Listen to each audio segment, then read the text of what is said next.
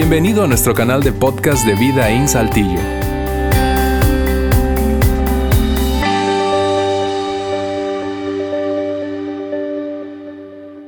Bien, muy buenas tardes. Gracias por acompañarnos hoy aquí en Vida In, sobre todo si es tu primera vez. Hoy estamos terminando esta serie de mensajes que hemos llamado Que comience el juego, que comience el juego. Y básicamente hemos tomado el concepto de juegos, lo cual, eh, en honor a la verdad, nos une a todos. Todos disfrutamos los juegos, jugar. Algunos disfrutamos un cierto tipo de juegos, otros disfrutamos otro tipo de juegos, algunos somos ya eh, más del tipo de juegos quietos, eh, de mesa, ¿verdad? Antes solíamos jugar juegos más activos, pero en general es algo que, te repito, nos une y si es algo fascinante, si lo piensas bien, despierta en nosotros, entre otras cosas, tú sabes, esa, esa ansia de competitividad que tenemos eh, por dentro, algunos de nosotros no es ansia, eso casi cae en la categoría de monstruo interno cuando se trata de competir.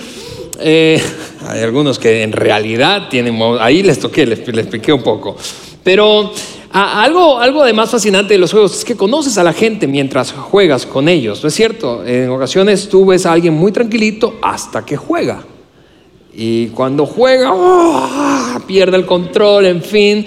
Algunos están ahí picándose con el codo, ¿verdad? Eso es contigo de la semana pasada, ¿te acuerdas cuando jugamos eso? En fin, pero la cosa con los juegos es que tienen además una, una cualidad y es que en cada juego debe haber un ganador y por lo tanto un perdedor, o varios ganadores y varios perdedores.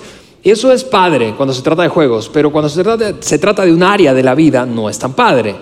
Y me refiero, y es de lo que hemos estado hablando, al área de las relaciones, al área, el área perdón, de las relaciones. ¿Por qué? Porque los juegos se juegan con competidores u oponentes, pero las relaciones se juegan con compañeros. Un matrimonio no es una competencia.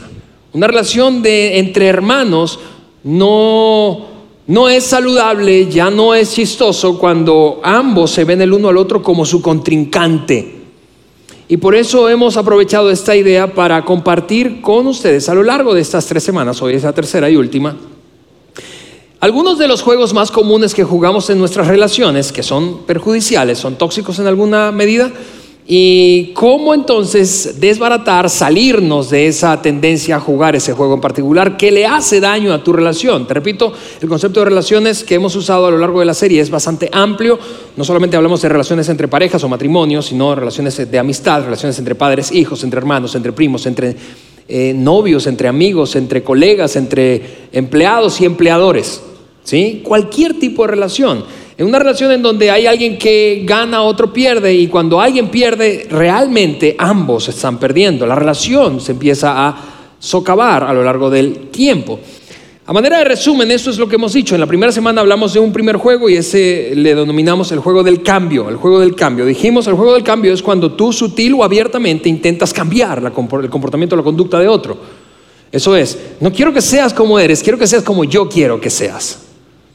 Y algunas veces es abierto, otras veces es sutil, pero la solución, decíamos aquel domingo, para salirnos y dejar de jugar ese juego del cambio, intentar cambiar al otro, es aceptarle, aceptarle tal como es. No como yo quiero que sea necesariamente, pero como es. El segundo domingo, eso fue hace exactamente una semana, hablamos de un segundo juego y fue el juego de la culpa, el juego de la culpa. Ahí hay un error, si ustedes lo pueden ver, me acabo de dar cuenta de eso. Del culpa no, de la culpa. y el juego de la culpa, decíamos, eh, eh, es, es, esta es la, la, lo que describe ese juego. Cuando jugamos el juego de la culpa, básicamente responsabilizamos al otro del estado de la relación, pero eso tiene un problema de fondo y es que me deja a mí sin poder cambiar. No puedo, no puedo crecer. ¿Por qué? Porque la culpa es de otro, no es bronca mía. Así que resuélvelo tú, yo no voy a crecer. Eres tú el que debe cambiar y crecer. Pero dijimos, la culpa, el antídoto para dejar de jugar el juego de la culpa es básicamente una, una, una acción, un comportamiento, una actitud y es el perdón. Hoy eh, hablaremos de un tercer juego, pero si por alguna razón te perdiste uno o ambos mensajes anteriores, voy a invitarte a que vayas a nuestra página web, eso es www.vidainslt.org y ahí puedes ver o escuchar todos los mensajes, no solo de esta serie, sino en general eh, que compartimos aquí en Vidaín. Bien, el juego de hoy eh, lo he llamado el juego mental, el juego mental. Y te vas a dar cuenta que quizá eh, mientras avanzamos, ah, probablemente había un mejor título, una mejor manera de llamar a este juego, pero quise ponerle ese título porque los demás que se me ocurrían eran un poco ofensivos. Eh, y vas a darte cuenta por qué en un momento más. Pero ¿a qué me refiero con el juego mental? ¿De qué se trata esto? Es cuando un receptor o emisor utiliza la comunicación en forma calculadora para obtener una ventaja sobre el otro. Vuelvo a decirte, cuando en la comunicación hay dos partes, y eso va a parecer un poco, en principio, un poco técnico, pero no te desconectes, rápidamente lo voy a hacer. Hay dos partes. El que emite un mensaje, no importa si el mensaje es verbal o no verbal, no importa si dice algo o no lo dice. Algunas veces sin decir algo comunicamos algo. ¿Sí? No importa si hace algo o deja de hacerlo, pero emite un mensaje, un emisor. Y del otro lado hay un receptor de ese mensaje. Cualquiera sea el caso, es decir, seas el emisor o el receptor, caes, caigo en el juego de la mente cuando utilizamos la comunicación en forma calculadora, es decir, con una agenda para obtener ventajas sobre el otro. ¿Ves cómo, si es quizá otro título que le pudimos haber dado a este juego fue el juego de la manipulación, pero imagínate, no creo que iba a ser un título atractivo. Vamos a la iglesia, ¿a qué? ¿Cuál es el tema? Van a hablar de cómo manipular a otros en la iglesia el domingo. Entonces por eso le llamé el juego mental. Así que es usar, te repito, la comunicación. No importa si dijiste, si la otra persona dijo algo o tú fuiste quien lo dijiste, o no se comunicó nada verbalmente, pero para sacar ventaja sobre el otro. Eso es, para influenciarlo en la dirección que yo quiero que vaya, para que haga lo que yo quiero que haga, para que deje de hacer lo que yo quiero que deje de hacer. ¿Ves? Es un juego de manipulación en verdad. Es sutil, Difícilmente reconoceríamos que estamos manipulando a otro cuando nos comportamos así. Pero este juego trata exactamente de eso. Para ilustrarlo, para ilustrarlo, y quiero trasladarte probablemente a tu infancia temprana, déjame mostrarte este diagrama. Hay un emisor, un emisor, en este caso ese monito es azul, no puede ser de otro color, ¿verdad? Parece, es un hombre, ¿verdad? Pero puede ser una mujer. Pero hay un emisor que comunica, envía un mensaje y hay del otro lado un receptor, que en este caso es una mujer. ¿De qué hablamos cuando nos referimos al juego mental? De que este emisor envía un mensaje y lo envía como con, tú sabes, con, con, con saña, es decir, hay una agenda oculta allí y quiere obtener algo del otro y sacar ventaja del otro. O del otro lado hay un receptor que recibe un mensaje y lo interpreta de una manera que de vuelta quiere influenciar al que lo envió en la dirección que él o ella desea. Ahora mirando, lo que te decía que eso, mm, eso no quiere decir, esa imagen no quiere decir que, claro, los hombres son los que siempre envían mensajes mañosos. O por otra parte, eso no quiere decir que las mujeres siempre malinterpretan la cosa. Es decir, no, no, no lo pongas en ese plano. pueden ser dos hombres, pueden ser dos mujeres, puede ser un hombre y una mujer, puede ser una mujer y un hombre, en fin. Pero hay un emisor que, te repito, verbal o no verbalmente, envía un mensaje. Puede ser una actitud, puede ser sencillamente voltear la mirada, puede ser el tono, puede ser una acción, puede que no haga nada y eso emite, envía un mensaje. Este juego consiste en utilizar ese mensaje para manipular al otro, para guiarlo, influenciarlo en la dirección que quiero o de vuelta interpretarlo de tal manera que entonces o lo haga sentir mal o cambie la forma en que lo está planteando. Pero hay una intención de torcer la cosa, comunicacionalmente hablando, para sacar ventaja. Ahora, en, en, el tiempo que nos tocó vivir a ti y a mí, probablemente un medio, un medio en el que nosotros caemos en este juego con demasiada frecuencia. Esto es, escúchame, es un tema sumamente práctico, pero un medio en el que caemos con demasiada frecuencia es este. Tu teléfono celular, particularmente es un, la mayoría de nosotros tendrá un smartphone. Y si tienes un teléfono inteligente, seguro tienes una aplicación que se llama WhatsApp. Antes llamábamos por teléfono, ahora ¿quién llama por teléfono? Suena ese teléfono, no sé por qué, qué, está, qué está ocurriendo? Ahora enviamos WhatsApp, enviamos notas de voz, nos comunicamos mucho más frecuentemente por mensajería de texto, en este caso la, la aplicación más popular del mundo es WhatsApp. Ahora, para ilustrar cómo en un, dos casos prácticos caemos en este juego de la mente o de la manipulación, Voy a ponerte una conversación hipotética, rápida, de WhatsApp, entre una pareja de casados. Mira esto conmigo, te lo pongo aquí en pantalla. Ella le escribe a él, invité a mi mamá a comer a la casa, ¿está bien por ti? 6.54 pm. Dos palomitas no azules, eso es, estás visto, estás visto. No quiere decir que lo haya leído abierto necesariamente, pero estás visto.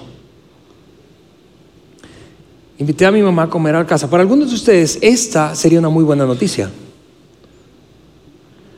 Para otros no. Pero ahora imaginemos dos posibles respuestas hablando de cómo caer en este juego. Casi a diario a través de conversaciones triviales, en este caso por texto. Posible respuesta número uno. Bien. Él respondió eso. Bien, a secas. Así que, ¿cómo interpretas eso? Mujeres que están aquí. Desgracia. Siempre es lo mismo. Mira, probablemente después de esto vendría un, varias notas de voz, varios mensajes diciendo siempre es lo mismo. Pero si invitamos a tu mamá, sí es verdad. Si me dijeras que te vas, que a, a parrandear con tus amigos, ahí sí tengo que responderte de buena manera. Pero cuando yo invito a mi mamá, tú respondes de esa forma. Todo es interpretación, todo es el uso que le doy a mi capacidad de interpretar un mensaje que el otro envía. Ahora, posible respuesta diferente, esa es otra opción. Claro, mi amor, no hay problema. Lo cual jamás, jamás ha ocurrido en la historia de la interacción entre un esposo y una esposa. ¿Sí? Siguiente ejemplo, porque no creas que nos vamos a ir 1-0, hombres. Al menos empate va a haber aquí. Siguiente ejemplo. Oye, él escribe a ella, me están invitando a jugar dominó este jueves. ¿Cómo es? A lo cual ella responde esto. Súper bien, ve. Mira, jamás, jamás esto habrá pasado, jamás. Solo lo puse para dejar registro de cómo se vería, qué lindo fuera si una mujer respondiera eso. Por otra parte, esta puede ser una posible respuesta, distinta. Como quieras. Hazle como, quieras, como quieras, en otras palabras. En otras palabras, interpretación, interpretación de, este, de esta respuesta. Uf, va a haber bronca hoy cuando llegue. ¿Sí o no? Ok, ¿De quién hablaremos? O más bien, ¿de qué es lo que hablaremos? ¿De quién? Perdón, ¿de quién hablaremos hoy? Quiero regresar al diagrama que estaba poniéndote ahora. No vamos a hablar del emisor del mensaje, no. Vamos a hablar del receptor, de ellas. No, no, no es cierto. del receptor, no importa si es él o ella. Del receptor. ¿Por qué? Porque yo creo, lo vas a ver en unos minutos más, pero yo creo que la clave, la clave está aquí, no tanto aquí. ¿Por qué? Porque de aquí van a salir surgiendo mensajes, seguir saliendo mensajes. Algunos buenos, algunos malos, algunos con buena intención, algunos con descuido. Van a salir, seguirse saliendo mensajes. Tu esposo va a seguir diciendo cosas, va a seguir haciendo cosas. Ella también lo va a hacer, tus hijos también lo van a hacer, los míos también lo van a hacer, nuestros jefes también lo van a hacer, los colegas también lo van a hacer. Van a seguir ocurriendo mensajes que llegan a ti. Y la clave está en cómo tú recibes ese mensaje y qué haces con él. Por eso el enfoque de hoy va a estar aquí. Vuelvo a decirte, cambia de monito, de hombre, mujer, hombre, mujer, pero la clave y el mensaje va a girar en torno al receptor y qué hace con los mensajes que recibe y cómo eso afecta una relación. En particular, ¿de qué hablaremos? Hablaremos de la interpretación, de la interpretación del receptor acerca de la comunicación del emisor. Ahora, te repito, yo sé que hasta ahora puede parecer medio técnica la cosa, un poco psicológica, y, en un momento más va a tornarse distinto, pero voy a mostrarte un diagrama más para reenfatizar cómo es que opera este juego. Hay una acción, por un lado, una acción. Este monito está accionando, está haciendo algo, bien sea porque dice algo, porque no dice algo, porque actúa, decide, se comporta de cierta manera o se comporta de otra o no se comporta. Y del otro lado hay una emoción. Puede que sean emociones positivas, emociones negativas. Puede que te sientas triste, emocionado, eufórico, puede que te sientas decepcionado, frustrado, airado. Sí, pero una emoción. Típicamente en la interacción de dos, hablando de relaciones, este juego ocurre cuando al descuido y por error, porque es un error, tú y yo naturalmente, normalmente conectamos la, la, emoción que sentimos con la acción que el otro hizo. Es decir, regresando al ejemplo de matrimonio, ella responde como quieras a esa idea de él de ir a jugar dominó el jueves. La acción de ella es como quieras. Y él, mira, él se la imaginó incluso, como quieras. Pero es texto, él no está viendo lo que está ocurriendo del otro lado. Pero él entonces, él conecta una emoción y ahí él se prende. ¿Y con qué la conecta? Con el texto que envió ella, ¿sí o no? ¿O qué tal al revés de ese mismo ejemplo? ella recibe el mensaje bien a la idea que ella le está proponiendo de que su mamá, es decir, la suegra de él, venga a comer esa noche a casa. Y ella interpreta bien como una respuesta áspera, ruda, sarcástica, sacado de onda. Un bien es como un no, pero como no se ve polite, políticamente correcto decir no, entonces dice bien para no decir no y lo que está haciendo es eh, provocándome para que yo reaccione y me, prenda. Entonces ella dice, esa acción produce una emoción. Bueno, el error que cometemos es que creemos que esto está conectado directamente con esto, pero pasamos por alto algo. Y es la clave y es de lo que vamos a hablar hoy en este mensaje y es la interpretación. Eso que es aquí eh, es un cerebro, y no, eh, puede parecer un globo o una nube, pero es un cerebro. Porque la interpretación ocurre en tu mente y en la mía. Alguien hace algo, yo le doy una interpretación y entonces eso produce en mí una emoción.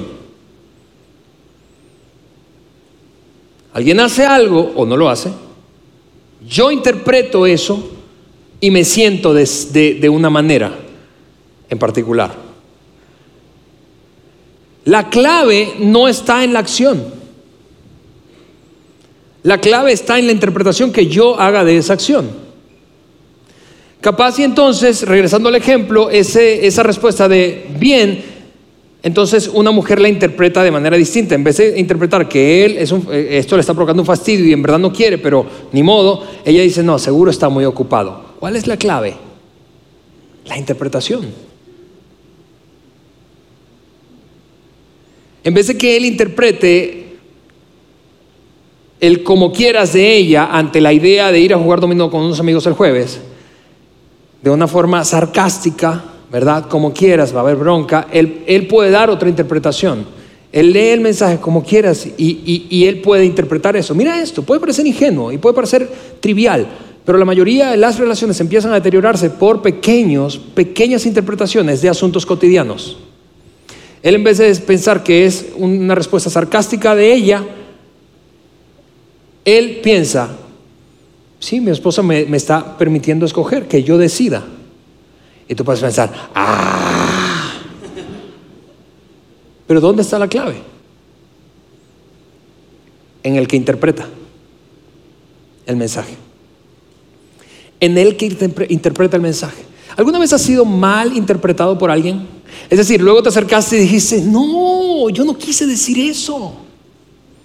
No, no, no, no, nada que ver, esa no fue mi intención y empiezas a explicar más detalladamente qué fue lo que quisiste comunicar. ¿Alguna vez te ha pasado eso? Claro que nos ha pasado. Probablemente te pasó de, venida a la iglesia. Te pasó esta semana varias veces. Te pasó con tu cónyuge, te pasó con tu jefe, te pasó con tu colega, te pasó con tu hermano, te pasó con tu hermana, te pasó con tus padres. Mamá, yo no quise decir eso. Pero ¿qué es lo que ocurre cuando alguien nos malinterpreta? O déjame ponerlo de nuevo en, ese lado del que estamos hablando, del, receptor del mensaje. ¿Qué es lo que ocurre cuando tú malinterpretas a otro? Lo que ocurre básicamente es que estás suponiendo, suponiendo acerca de su intención, suponiendo acerca del tono, suponiendo que él quiso decir, que en verdad lo que quiere decir es eso, pero no lo dice, pero realmente eso es lo que está buscando. Suponiendo, tú y yo suponemos, pero la cosa es que cuando suponemos, generalmente nos equivocamos. ¿Por qué? Porque tú y yo suponemos lo peor. Y tal vez si tú has estado habituado, comprometido, comprometida a abrazar herramientas para mejorar la interpretación en tus relaciones, quizá no supones ya naturalmente lo peor y has aprendido a suponer lo mejor. Pero naturalmente tú y yo suponemos lo peor. Vamos, piensa conmigo en esto, padres que están aquí. Tu hijo adolescente se comprometió este fin de semana que está terminando a llegar después de una fiesta del viernes a las once y media de la noche a casa. Y llegó a las dos. Y cuando empezaste a marcarle al teléfono, buzón, buzón, buzón, buzón, ¿qué supones? ¿Supones que se accidentó, que se quedó sin batería? No, supones cuando llega a las dos, ¿qué es lo que tú le comunicas? explotas porque supones lo peor. Porque tú dices, no, no, pero Alejandro, con los adolescentes no se puede suponer lo mejor. Probablemente en algunos casos. ¿Qué suponemos? Suponemos típicamente lo peor. Pero, y por eso cuando suponemos, por lo general, nos equivocamos. La interpretación, y este es el, gran asunto de hoy, la interpretación que elegimos a las acciones de otro determina la distancia que hay en la relación. Vuelvo a decirte eso porque esta es la idea principal de hoy. La interpretación que elijo del comportamiento del otro determina qué tan cerca o tan lejos estamos relacionalmente hablando. La interpretación que un esposo da al comportamiento de su esposa determina la cercanía o distancia que hay entre ellos. La interpretación que da una madre respecto al comportamiento de sus hijos determina la distancia que hay en la relación con ellos. mira, una interpretación negativa entonces abre la brecha. Cuando crees lo peor, cuando supones lo peor, abres la brecha, se distancian más. Lo contrario también es cierto, cuando interpretas positivamente, cierras la brecha, es decir, estás más cerca del otro, porque crees lo mejor de él, porque crees lo mejor de ella, porque le apuestas a lo mejor de sus intenciones. Y eso nada tiene que ver con su comportamiento, todo tiene que ver con tu interpretación y mi interpretación. Déjame mostrarte de nuevo los monitos, mira. Mientras más negativamente interpreto, más distancia hay entre la relación. Mientras más positivamente interpreto, más cercanía hay en la relación. Ahora vuelvo a decirte, probablemente hasta acá te parezca muy técnico eso, pero es fascinante, extraordinariamente fascinante, que hace, que hace dos mil años, casi dos mil años, un hombre llamado Pablo haya escrito en una de sus cartas a una pequeña iglesia que quedaba en una ciudad griega llamada Corinto. Pablo es el hombre que hemos utilizado a lo largo de esta serie para compartir principios que nos ayudan a dejar de jugar los juegos relacionales que tanto nos hacen daño. Pablo escribió en su carta a los Corintios acerca de esto. Es increíble de la interpretación. De cómo nos acercamos a otros mientras suponemos lo mejor y cómo nos distanciamos mientras suponemos lo peor. Es, fascinante el asunto. Y es, de hecho, un pasaje que, un capítulo, una porción del Nuevo Testamento que aun cuando jamás hayas leído la Biblia, seguramente estás familiarizado con el pasaje del que vamos a hablar hoy. Es conocido como el capítulo del amor. Primera de Corintios 13. Quizá lo has escuchado en algunas bodas, quizá lo usaste como un poema y tú no sabías que estaba en la Biblia. Pero ahí está, Pablo lo escribió hace casi dos mil años y aborda el tema de las relaciones. Y concluye ese capítulo diciendo algo, algo extraordinario. Lee esto conmigo. Tres cosas, dice él, tres cosas durarán para siempre. La fe, número uno. La esperanza, número dos. Y el amor, número tres. Pero luego categoriza. Luego le da preponderancia al amor. La mayor de ellas es el amor. La mayor de las tres cosas es el amor. La mayor de las tres, mira, hace falta fe, hace falta, mira, y, si, no importa en qué contexto, tú y yo estamos familiarizados, muy familiarizados con las tres palabras.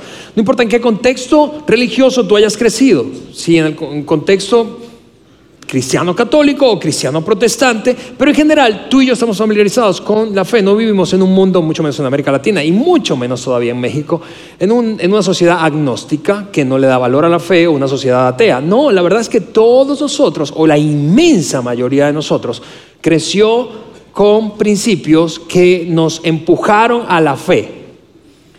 Esto tú lo conoces, fe es, fe es creer en algo. El objeto de la fe, de tu fe y de mi fe, es otra conversación. Algunos creen en ciertas cosas, otros en otras. Pero estamos familiarizados con, la, con esa palabra, fe. Fe, necesitas creer en algo. Eso básicamente es el mensaje con el que crecimos. Esperanza, vamos, todos anhelamos un futuro mejor. Eso es esperanza básicamente. Ninguno de nosotros en su sano juicio se levanta un día y dice, ojalá este sea el último día de mi vida. Nadie hace eso. Todos queremos un futuro mejor, todos queremos un matrimonio mejor, todos queremos hijos mejores, todos queremos mejores ingresos. Aquí es cuando todo el mundo grita, aleluya. Todos anhelamos mejores cosas para el futuro. Pero él dice, a pesar de que todo eso está bien, no hay nada más importante que el amor. ¿Por qué? ¿Por qué? Porque si lo piensas bien, el contexto en el que Pablo habla es el relacional y lo que sostiene en última instancia a una relación es el amor. Y no el amor como un sustantivo, un adjetivo que describe el estado emocional de un individuo. Ay, es que yo siento tan lindo cuando estoy con él, cuando estoy con ella. No, no, no. Pablo está hablando del amor desde el punto de vista del verbo, de la acción de amar. ¿Qué es amar? Amar es dar lo mejor de mí para tu beneficio. Lo mejor de mí para ti. Eso es lo que sostiene en última instancia cualquier relación, no importa si es una relación romántica o no. Una relación laboral, el compromiso del empleador de dar lo mejor de él para sus empleados, dice, órale, los empleados entonces responden diciendo algo como, no, vamos a echarle ganas, lo mejor de nosotros para tu beneficio. Y así podemos trasladarlo a cualquier tipo de relación. Pablo dice, lo mayor, lo mayor, lo mejor que vas a encontrar es el amor en el, en el contexto de las relaciones. El amor como un verbo, no como un sustantivo. Ahora, eso es lo que terminó diciendo Pablo en el capítulo 13, pero quiero leer unos versículos antes de esta descripción que hace Pablo del amor como acción. Mira esto, léelo conmigo. El amor, dice él, no es celoso ni fanfarrón, ni orgulloso ni ofensivo. No exige que las cosas se hagan a su manera. No se irrita ni lleva un registro de las ofensas recibidas no se alegra, dice él, de la injusticia, sino que se alegra cuando la verdad triunfa. Quiero que te imagines lo opuesto. Lo opuesto no es amor, es fácil verlo cuando lo pones al revés. Cuando alguien se alegra de la injusticia, tú dices, no, eso, es, eso será cualquier cosa, pero amor no es. Él dice, el amor es una cosa sumamente práctica. El amor nunca se da por vencido, jamás pierde la fe, siempre tiene esperanza. Por cierto, agrupa las otras dos palabras que mencionaba al principio. Y termina diciendo Pablo, y se mantiene, y se mantiene firme en toda circunstancia. El amor, sentencia él, durará para siempre.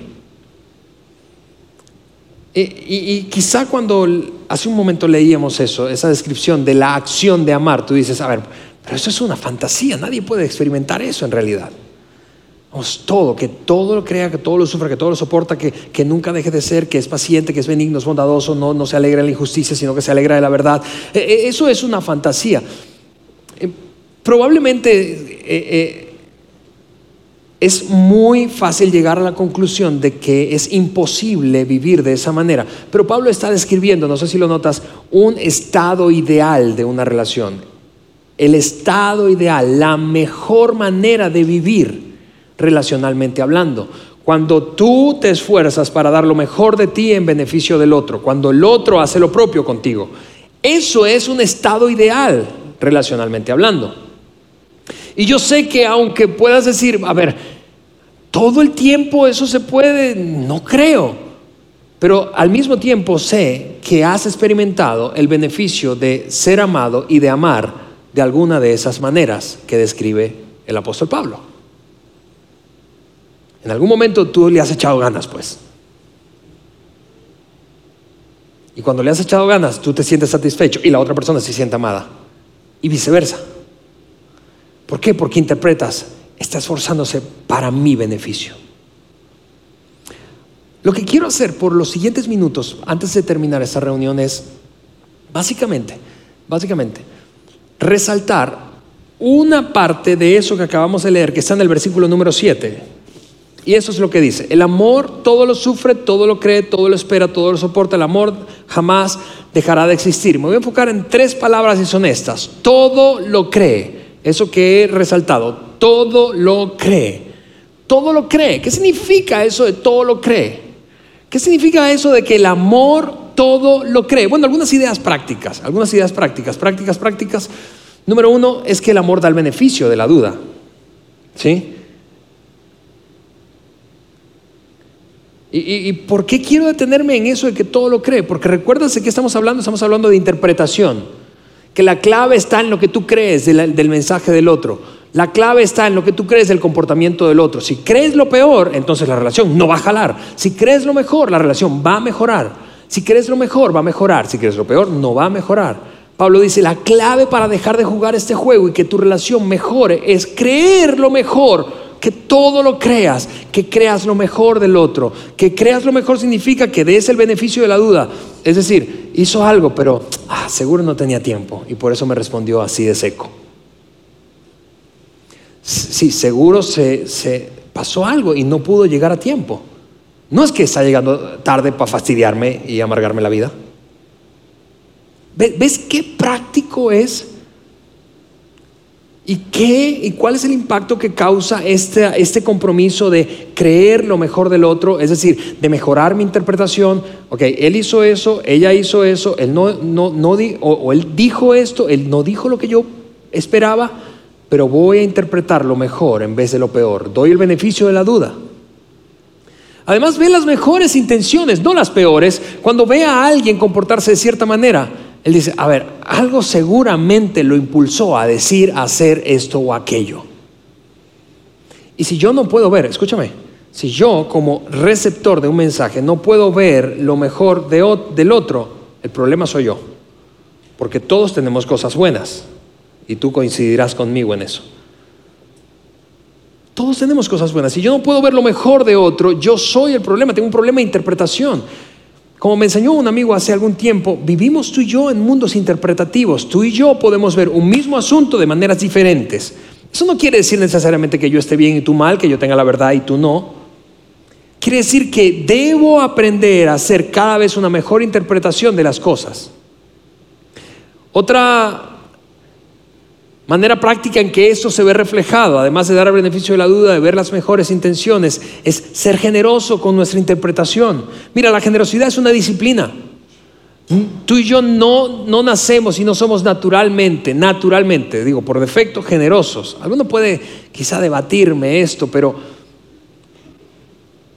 naturalmente tú y yo tendemos a a, reservarnos cuando se trata de ser generoso. A ver, ¿cómo? ¿Por qué? ¿Por qué tengo que dar? Y si has estado aquí un rato en vida, te has dado cuenta que somos extremadamente cuidadosos con el segmento en donde pedimos diezmos y ofrendas, precisamente por eso. Porque es un tema sensible. La generosidad es una disciplina que adquirimos y desarrollamos. ¿Cómo? A través del ejercicio. ¿Cómo soy más generoso interpretando? Cuando me obligo a mí mismo, como cualquier disciplina, a hacer lo que no quiero hacer, porque sé que es lo mejor. ¿Qué es una disciplina? Cuando voy y hago ejercicio, aunque digo, ah, qué fastidio. Cuando veo ese postre allí, digo, no. Eso es disciplina. Hago lo que no quiero hacer porque sé que es lo mejor. Ok, ese desgraciado seguro hizo eso con su intención, pero me voy a obligar a creer lo mejor. El amor además eso, eso que, que, las tres palabras que estamos usando para hablar de interpretación, decir que todo lo crees, declarar a la otra persona inocente hasta que se demuestre lo contrario, pero tú y yo vivimos en un, en un sistema que básicamente se comporta al revés, culpable, hasta que demuestre lo contrario. Usted va preso hasta que demuestre lo contrario. Ese es el comportamiento de muchos matrimonios. No te creo. No, no te creo. Hasta que me demuestres lo contrario. Ese es, el, comportamiento de muchos padres respecto a la relación con sus hijos. No te creo. Hasta que me, me demuestres lo contrario. No sospecha finalmente. No sospecha sin una razón justificada. Mira, dejando eso allí, quiero compartirte un, un resultado de un estudio que leí recientemente de un libro de un hombre llamado Marcus Buckingham. Marcus Buckingham es un experto, eh, eh, consultor empresarial, escritor, de, vendedor de bestsellers del New York Times y escribió hace algunos años, en 2005 específicamente, un libro llamado Lo único que debes saber. Lo único que debes saber. Lo puedes encontrar en Amazon, está eh, allí a la venta. Y en el libro él cita, en la primera parte del libro, el resultado de un estudio realizado por un grupo de psicólogos que se propusieron analizar qué es lo que hacía a los matrimonios felices experimentar ese nivel de satisfacción y felicidad. Así que empezaron a indagar. Partieron de un supuesto. ¿Cuál fue el supuesto? Los matrimonios felices seguramente se conocen muy bien.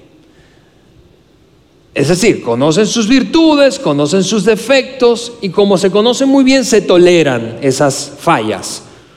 Pero en la medida en que avanzaba el, experimento, escogieron a varios, varios miles de, matrimonios que se decían felices, el resultado fue sorprendente porque fue exactamente al revés. Es decir, en algún sentido se dieron cuenta de que el amor tiene algo de ceguera.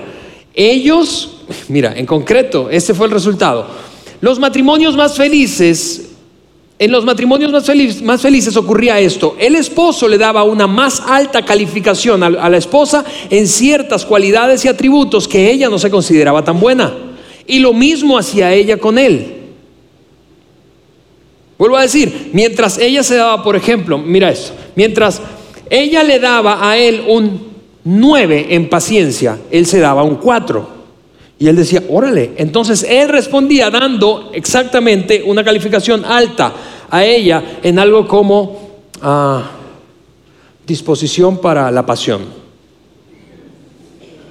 Y entonces ella decía, de veras, tú me ves así. Y esa dinámica de, eh, tú sabes, un poco de ingenuidad respecto a el comportamiento del otro y la sobreestimación de la pareja, da como resultado un círculo, no vicioso, sino virtuoso. Yo te veo mejor de lo que tú te ves y tú me ves mejor de lo que yo me veo. Y es una cosa extraordinariamente satisfactoria. Vamos, ¿quién de nosotros crecería mejor en un ambiente de señalamiento, crítica y juicio que en uno de aprobación? Ninguno. Todos crecemos mejor, florecemos en un ambiente de aprobación, mucho más que en un ambiente de crítica. El resultado parece obvio y tú puedes pensar, a ver Alejandro, pero entonces, ¿a quién entrevistaron? Esas dos mil, tres mil, diez mil parejas que seleccionaron seguro estaban de luna de miel. ¿Sabes cuál era el promedio de tiempo de casados de esas parejas participantes del estudio? 11 años de casados. Y por favor, te suplico, te suplico, que en tu mente tú no digas algo como, bueno, pero es que yo tengo 15. No hagas eso. Creer lo mejor del otro saca a relucir lo mejor de la relación, porque lo que interpreto de tu comportamiento me acerca a ti cerrando la brecha o abre la brecha y me distancia de ti. Pablo, es increíble como Pablo, dos mil años atrás, haya dicho, a ver, quieren resolver sus broncas relacionales, crean lo mejor el uno del otro. El amor todo lo cree. Marcus Buckingham citó el, resultado de ese estudio diciendo esto. Los investigadores concluyeron esto, optaron por utilizar términos más mesurados, diciendo, bueno, esas parejas las caracterizaba esto, ilusiones positivas, es decir, veían en, el otro cosas muy buenas, pero que eran ilusiones en verdad. Pero, mira esto, yo no sé si, tú, si, si te apasiona tanto esto como a mí, pero el hecho, tú puedes pensar, pero ¿cómo Alejandro voy a creer eso de mi vieja si yo no, si en verdad no lo tiene? Y otro va, va a llegar afuera y se va a dar cuenta. ¿Qué importa que se dé cuenta? Si tú estás experimentando satisfacción en la relación, ¿qué importa lo que piensa el resto?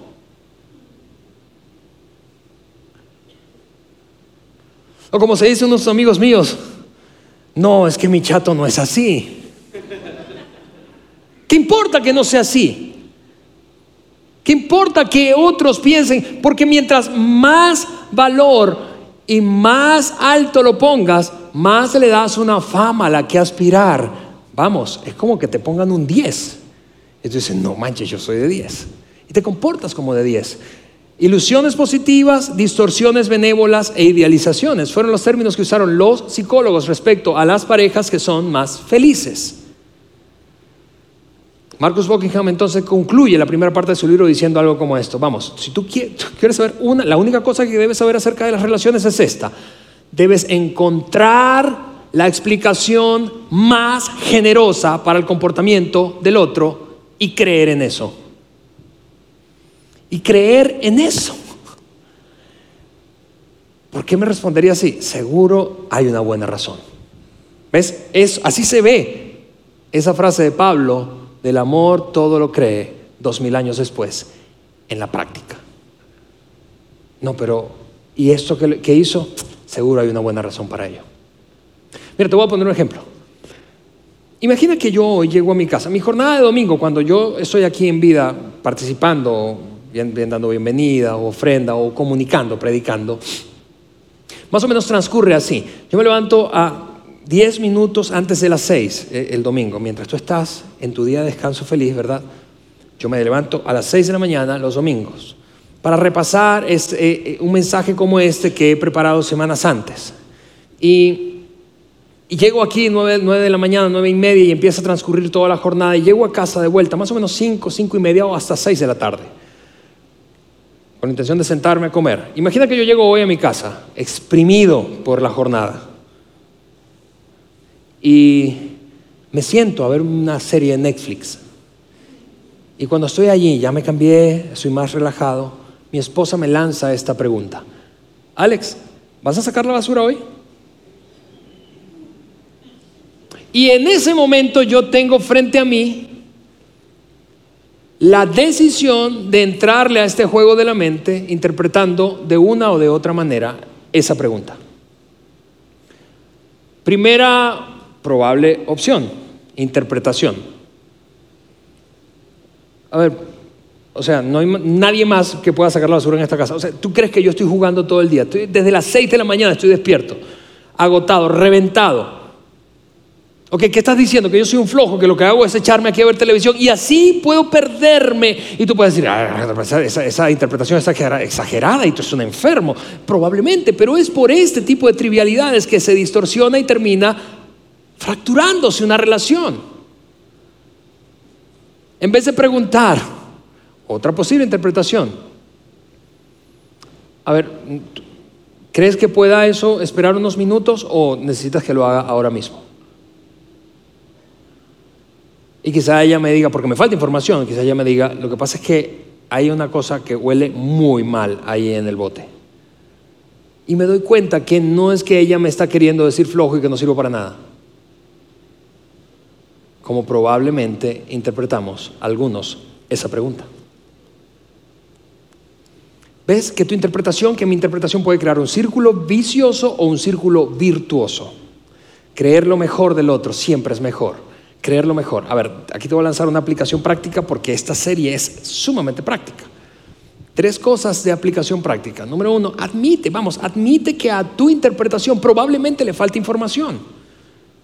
Quizá te falta información, así que no juzgues tan rápido, sino más bien pregunta, admite, quizá no sé, quizá algo la está motivando a decirme lo que me está diciendo en el tono que me lo está diciendo, o a hacer lo que está haciendo, o a no hacer lo que se supone que debería hacer.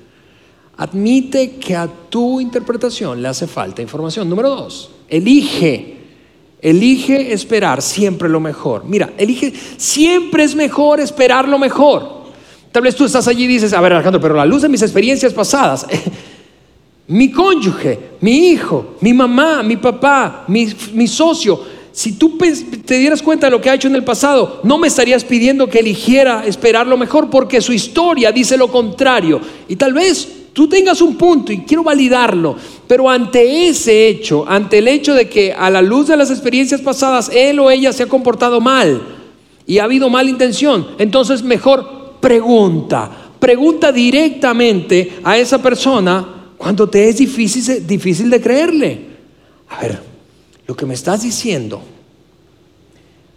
yo quiero compartirte qué viene a mi mente cuando escucho lo que me estás pidiendo.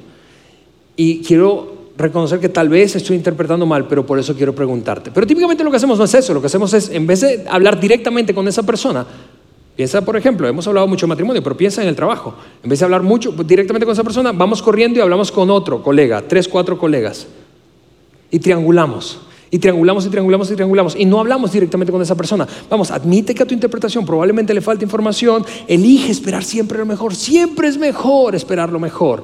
Y en tercer lugar, pregunta directamente a esa persona cuando te es difícil de creerle. No me siento a gusto cuando usas este, ese tono, pero no quiero suponer que estás haciéndolo intencionalmente. Quiero entender qué es lo que quieres decir.